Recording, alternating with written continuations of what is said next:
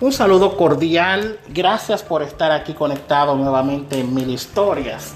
En esta ocasión tenemos un capítulo, un episodio bastante um, jocoso, bastante relax. Vamos a hablar acerca de las adivinanzas. ¿Quién nos recuerda aquellas adivinanzas con las que uno jugaba o que tus padres te hacían eh, en los momentos de ocio?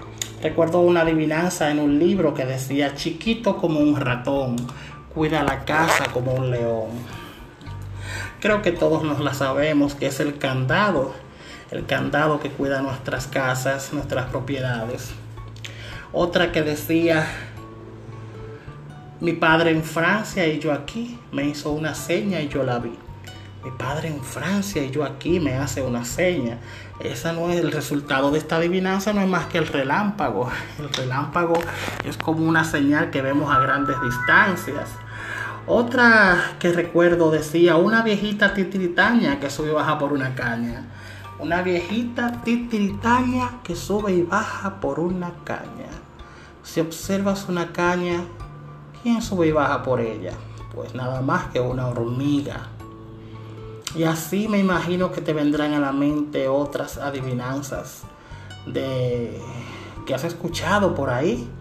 Recuerdo una que decía lo metí seco y lo saqué mojado. O sea, que entras seco y sacas mojado. ¿Qué puede ser? No seas mal, mal pensado, nunca jamás. Esto no es más que el jarro o el vaso.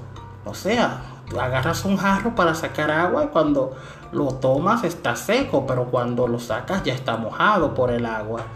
Así que este es el resultado de esta adivinanza. Espero, espero que hayas recordado aquellas adivinanzas que tienes por ahí que quizás yo no las sé y que te animes a compartirla alguna vez.